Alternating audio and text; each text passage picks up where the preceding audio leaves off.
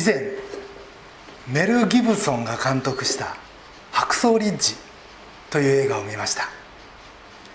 主人公のデズモンド・ドスは汝殺すなかれの戒めと若い時主乱だった父に銃を向けてしまったことのショックから二度と銃は持たないと心に決めます。それから10年日本の真珠湾攻撃と日米開戦を機に衛生兵として志願します。が銃を持つ訓練は一切拒否。上官からは人を殺すのが戦争だと罵倒されいじめは講じて軍法会議にかけられます。お前は何のために入ったんだ？みんなは殺すために入りましたが私は助けるために入りました。そう答えるデズモンドにみんなは嘲笑と冷ややかな視線をぶつけます。その後彼は沖縄の最前線に送られます。白装リッジは日本陸軍作戦本部がある首里城を見下ろす高台にあり米軍はそれまで6回攻め上るも6回とも撃退され全然歯が立たない状況。そこに到着したのがデズモンドの部隊でしたがすぐに壮絶な地上戦がありまたもや反撃されそして撤退を余儀なくされます。そして多くの負傷兵が崖の上に残される。俺には子供がいるんだ。見捨てないでくれ。心配するな。すぐに帰れるから。デズモンドは動けなくなった負傷兵を担いで崖っぷちまで運びロープで吊り下げて下ろす。そんな作業をしながら祈ります。主よあなたは私に一体何をしろと言われるんですか？声を聞かせてください。すると猛煙立ち込める中から「衛生兵助けてくれ」蚊の鳴くような声が聞こえてきてもういても立っても折れずそこから彼の戦いが始まります。すぐに帰れるぞ。家族に会えるから頑張れ。励ましながら崖まで引きずっては下ろす。その繰り返しです。主よもう一人助けさせてください。そう言っては日本兵のうろうろする中へ戻ります。ロープで下ろすたんびに手の皮はむけてもうズルズルです。主よでももう一人。どうかあともう一人。これまで自分をコテンパンにやってきた上官も助けます。動けなくなった日本兵には貴重なモルヒネを打って助けてあげたりもしました。一方で崖の下ではあいつも帰ってこない。ああいつもダメだったんか。多くの仲間を失って呆然自失の米軍兵舎におお夜になって歓声がたびたび上がります。次から次へと諦めてた。仲間たちが運ばれてくるからです。おいどうなってんだ？デズモンドが崖の上にいるらしい。何？あの臆病者が俺たちは人生最大の勘違いをしてたんじゃないか。デズモンドが助けた負傷兵はその日だけで75名。彼は戦後その働きに対して合衆国政府から名誉勲章を授与されます。実はこの映画を見た時彼の働きが先ほどお読みした良きサマリア人にダブって仕方がありませんでした。それでは聖書に入りたいと思います。まず後半のイエスの例え話からです。場所はエリコとエルサレムを結ぶ道。エリコは海抜 250m エルサレムは海抜 800m ですからエルサレムからエリコに下る道というのはまさに下り坂。そしてその一帯は洞窟が点在して道が曲がりくねってもう無法者が隠れるには格好の地形でした。今回の事件はそういうところで起こります。当時エッセネ派という人たちはこの辺りを通る時には自衛のための武装をしたという記録が残っているぐらい物騒な場所。でそこを祭司とレビ人が通りかかるわけです。ところで最初に25節先生何をしたら永遠の命を受け継ぐことができるでしょうか?」と聞いているのは実は立法の専門家いわゆる立法学者でした。これはパリサイ派の流れです。でもここでわざわざそれに反発を感じてる祭司サドカイ人を登場させるんですからイエスもなかなか手の込んだキャスティングをされると思います。さてこの祭司もレビ人も実はエルサレムの儀式においては欠かすことのできない人たちでした。ですからこの神に仕えるお二人のことさぞかし人にもちゃんとお仕えするんだろうと思いきや2人とも道の反対側を通って行ってしまいます。祭司もレビ人もおそらくは汚れて大事なお仕事ができなくなることを恐れてやむにやまれず避けたんかなと思ったりもしますが実は全然関係ないということが後で分かってきます。というのは祭司はエルサレムから下ってきたと31節にあるからです。つまりもう神殿の御用が終わってあとは家に帰るだけ。つまり汚れを心配する必要は彼らにはなかったということです。つまり彼らは要は厄介なことだけ避けたいというところでした。これを聞いておそらくパリサイ系の立法学者は「ほらね」と「やっぱりね」と「サドカイ人はそんな程度よ」と思ったかもしれません。ところが聞き手はこの後二重の意味で驚かされます。それはまずここに登場したのがサマリア人であってユダヤ人ではなかったということ。さらにこのサマリア人が旅人を助けたという展開にです。サマリア人は当時ユダヤ人からもう軽蔑の対象以外の何者でもないという存在でした。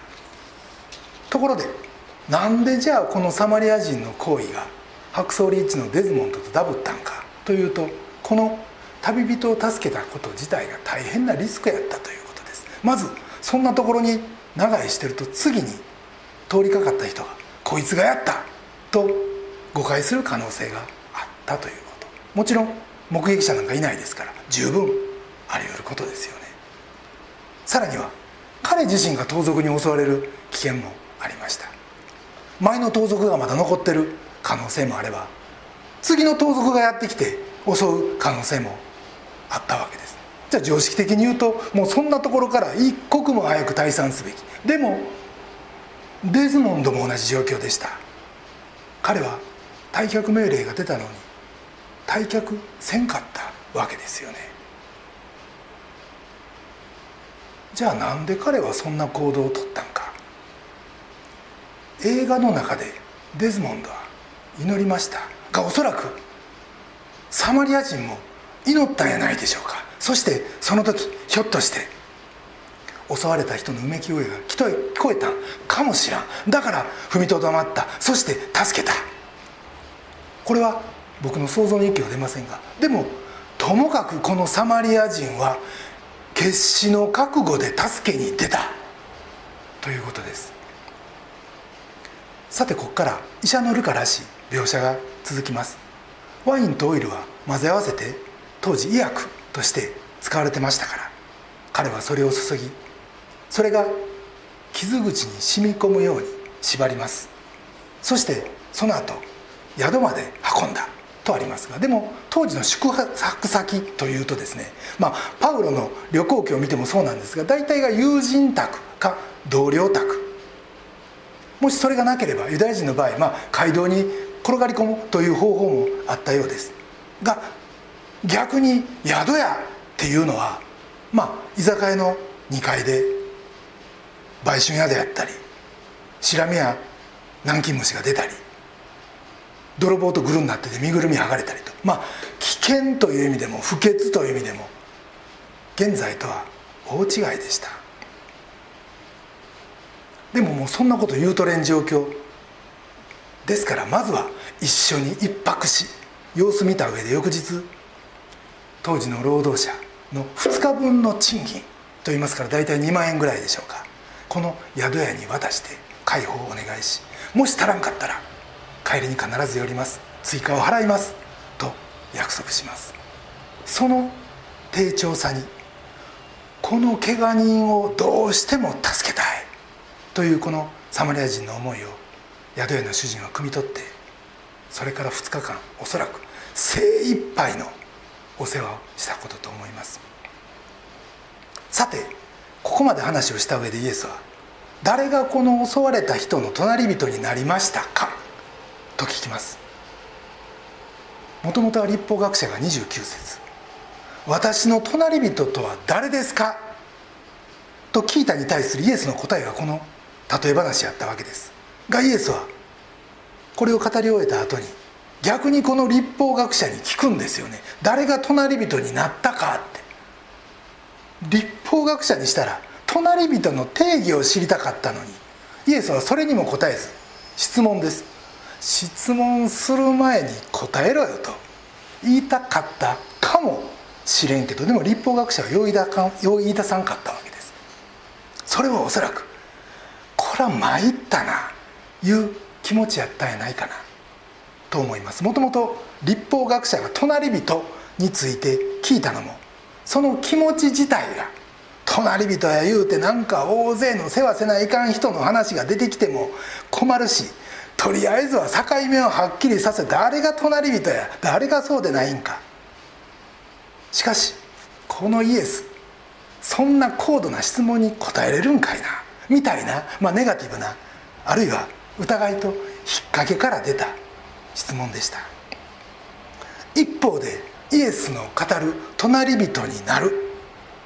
それはそんな狭い了見やありませんでした。それは全ての人が対象であって命あふれる栄光の行為。かつこれまで宗教的な政治的な歴史的ないろんなごたごたを一発で乗り越えることができる。まさに神の国につながるウルトラ C を指してました。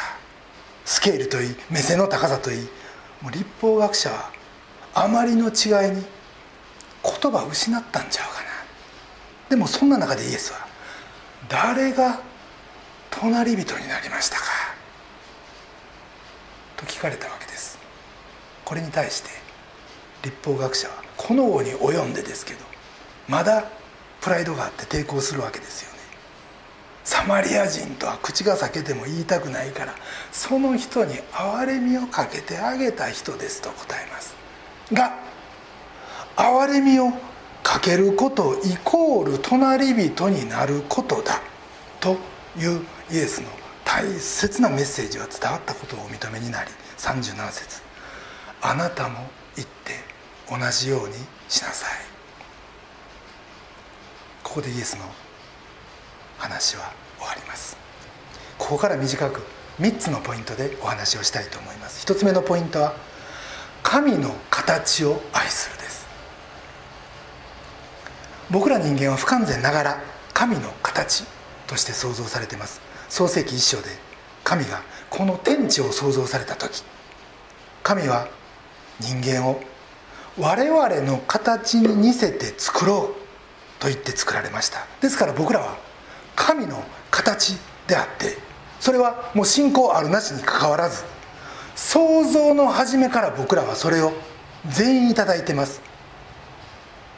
一方で神は万物の支配者。ですが直接支配することをなさらずに代わりに僕らに代理支配することをお命じになられました。創世紀の1章26節と28節を意味します。神は仰せられた。さあ人を我々の形として我々の似姿に作ろう。神は彼らに仰せられた。埋めよ増えよ地に道を。地を従えよ海の魚空の鳥地の上を這う。全ての生き物を支配せよ。とあります。つまり神の形である僕らを通して間接管理をしようとされたわけですがそれが本当に機能するのは僕らが隣人になる時だよ。ということを主はこの浮きサマリア人のお話を通して語っておられるんじゃないでしょうか。つまり僕ら一人一人が互いに隣人になるということがその被造物管理の基幹システムなんであってこのネットワークが地上を覆う時初めてそこに神の国が実現するんだ。ということなんです。神の国とは言語では神の支配と同じ意味です。神のご支配は僕らの憐れみのシナプス細胞がつながる時に初めて機能するんですよね。このイスラエルの神の国ビジョンを思いつつ今回準備する中で気づかされたことを一つお分かちしたいと思います。それはルカの10章25 27節の御言葉を言語で見た時の順序です。2017番では「あなたは心を尽くし命を尽くし力を尽くし知性を尽くしてあなたの神主を愛しなさい。あなたの隣人を自分自身のように愛しなさい」と2つの文からなってます。愛せよ愛せよ。と日本語の場合同じ動詞が2回繰り返されてるわけです。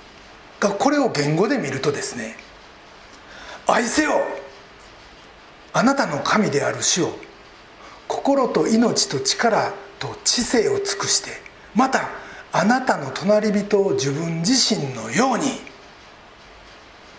となってます。つまり無償の愛で愛するという意味のアガパオというこの動詞の未来形が最初に1回あるだけでその後目的語は2つ並んでて「愛せよ神をそして人を」と一息で語られてるわけですよ。神を愛せよ人を愛せよはイエス様の言われたいわゆる二大立法ですが人が神の形として作られたというところからもう一回この二大立法を考えるとですね僕らが神を愛するというのは実は僕らの中の神の形が神を愛するということ。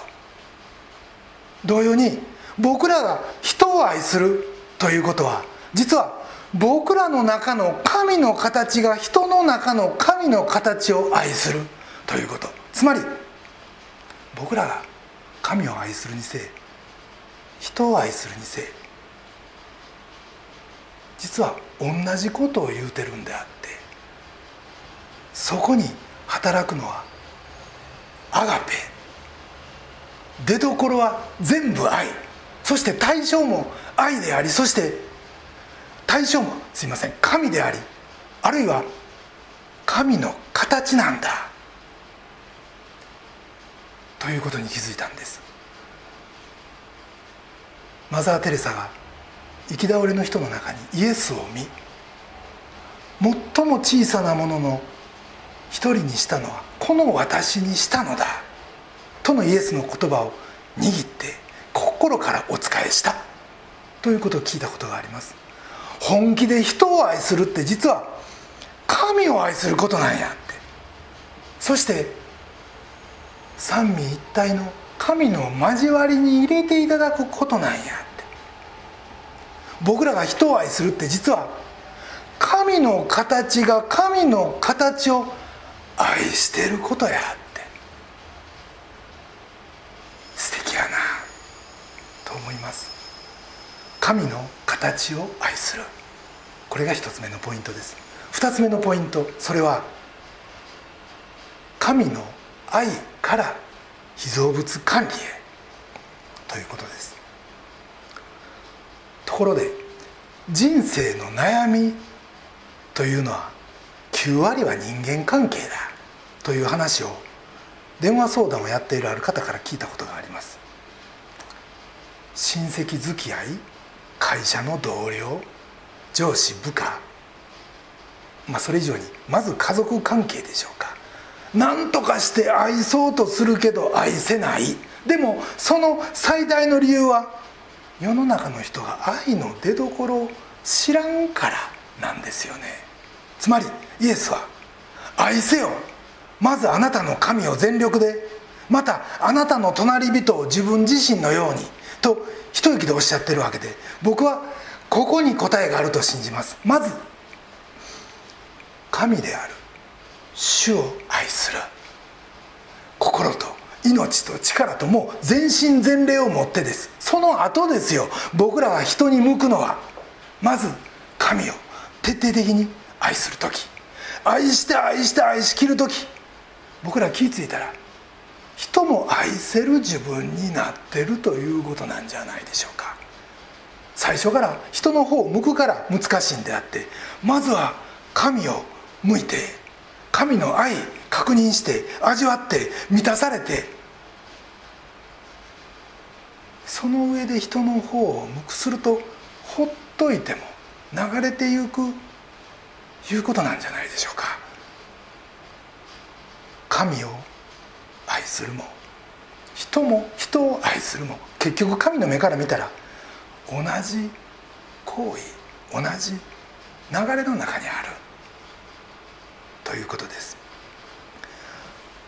デズモンドは96年に亡くなったということです。が映画の最後に生前の本人の映像が載ってておそらく80代後半でしょうか。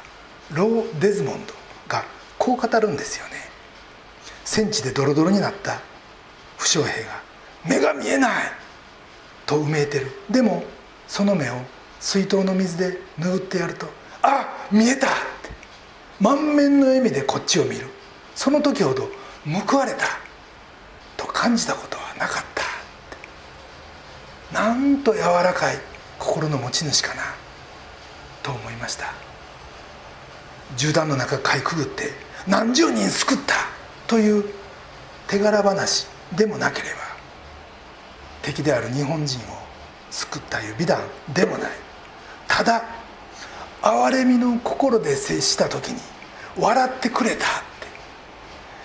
満面の笑みでこっち見てくれたって。その時彼は最高の喜びを感じたというんです。僕はこの笑顔を見るために戦場に来た。全てが報われたと思った。とまで言ってます。彼の人間愛の根っこは神への愛でした。私の隣人とは誰のことか？と聞かれてイエスはこの良きサマリア人の話をされました。イエスの言わんとしたことはあなたが憐れみを持って誰かに近づくならあなたは神の形を愛しそして神の被造物管理にすでに携わっているんだ。それは小さく見えるかもしらんけど決して小さくない。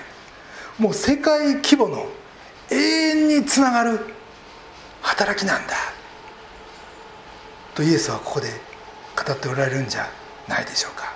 だから僕らも逆に大きなことを求める必要がない。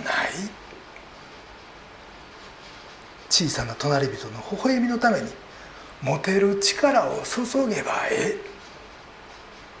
ということなのかもしれません。神の愛から被造物管理へ。そして始まりは一人の微笑みから。これが2つ目のポイントです。3つ目のポイントはそれぞれに飯がある。ということです。この木曜日87歳の母がいる老人ホームに3ヶ月ぶりに訪問しました。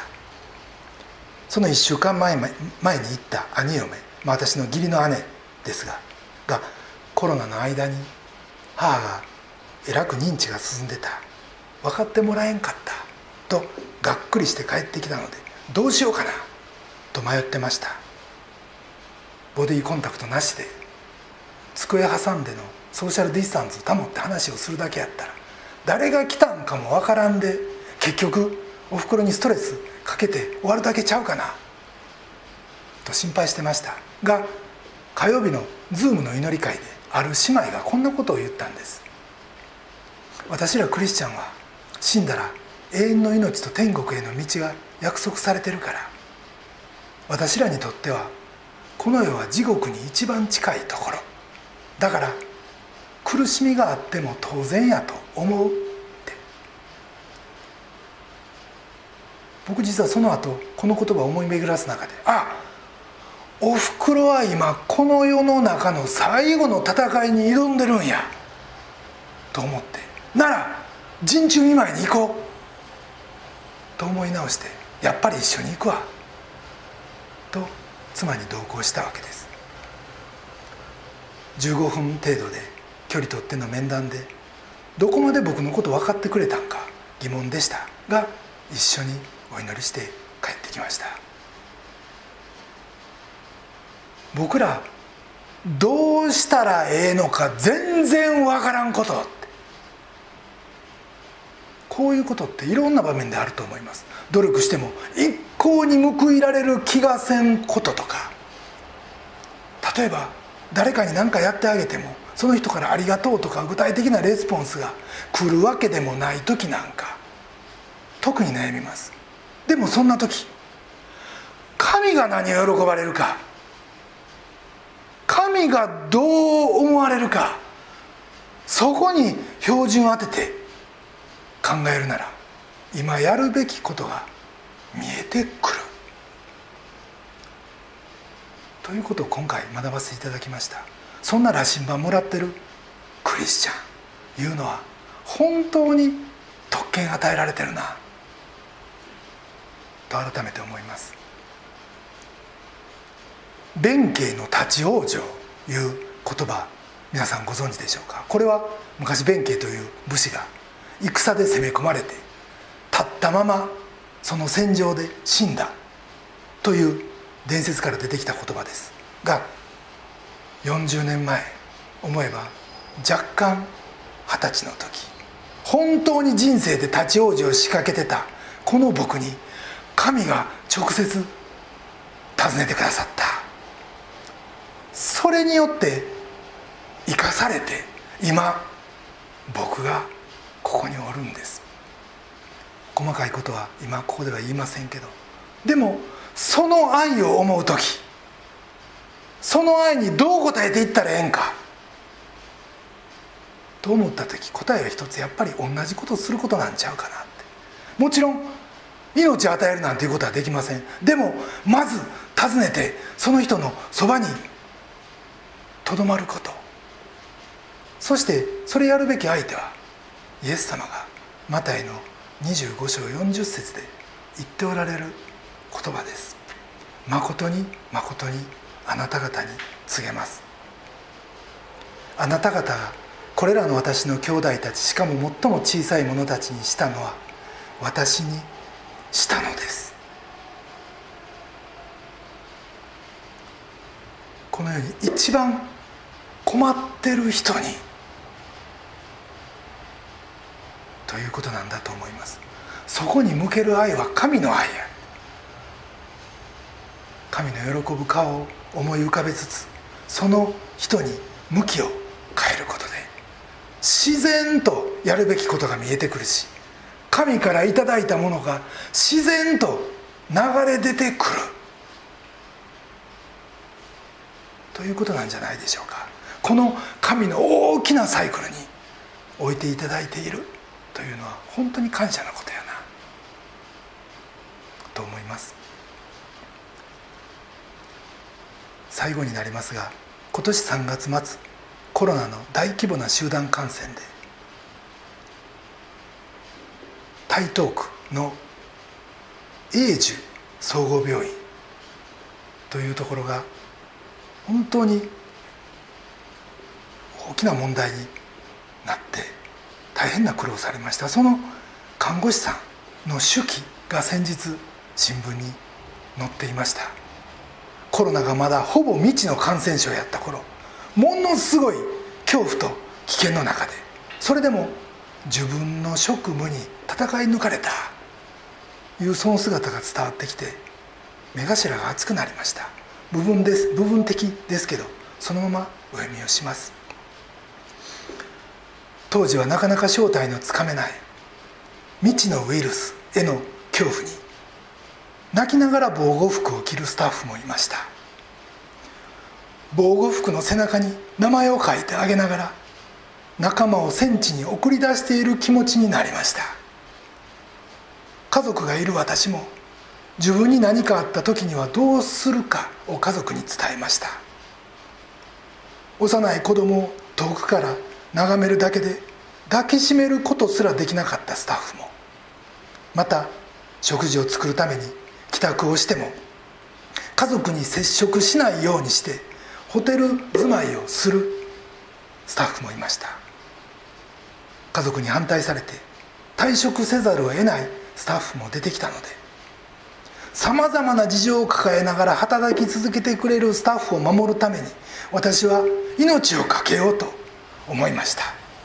4月4日院内感染発生後頑張れ英樹病院。地元有志一同の横断幕が目に入りああ私たちはまだここにいていいんだと思えて涙を拭きながら非常口を開けたのを覚えています。引用はここまでです。僕らの生きてる今この社会でこの現代社会でこんなことがつい最近起こってた。そしてそれもまだ解決されていない。ということですよ。じゃあここで僕らクリスチャンは何ができるんか。一体僕らは何をすることを神に召されてるんか。考えさせられます。この手記を書かれた方がクリスチャンやったかどうか分かりません。でも幸い僕らはイエスを知ってる。僕らのためにこの戦場に飛び込んできてくださって僕らのために命捨ててくださったイエスを僕らは知ってる。そのイエスが神を愛し人を愛せという二大立法を示されました。そしてこれを通して実現する。憐れみと命あふれる。神の国に。そして神の支配へ。と僕らを招いてくださってるんです。この戦場を神の国に変えるんだって。これが天地創造の仕上げなんだって。そしてそのための働き人として道路者として今は僕らを召してくださってるんですよね。イエスは聞かれます。誰がその困っている人の隣人になりましたか？そして言われます。あなたも行って同じようにしなさいどうでしょう？僕らも行って同じようにさせていただこうじゃありませんか？そして僕らの目の前にある神の国のシナプスを大切につないでいこうじゃありませんか。それでは一言お祈りいたします。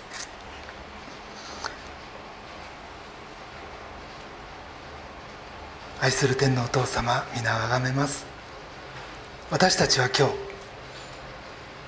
どのように過ごしているでしょうか？予定に追われ時間を切り詰めるそんな生活を今日もしてきたように思います。そしていろんなものを捨て効率を求めてどこか歩んでいます。でも主よあなたは私たちが隣人に憐れみを持って近づく時分け隔てのないアガペの心で接する時そこに神の国が実現するんだと。新たな真理を教えてくださいました。心から感謝します。あなたの愛を模範としあなたから力をいただいて今助けを必要としているその方の隣人となることができますように。私の心の障壁があなたのご計画をまたあなたの豊かな愛のご支配を邪魔することがありませんように。時に戦場としか思えないようなこの世の中ですが喜びを持ってこの世に神の国を実現していくことができますように。そしてあなたの天地創造の技の仕上げの一助となることができますように。どうぞ一人一人をお導きください。私たちの救い主主イエス・キリストのお名前によってお祈りします。アメン。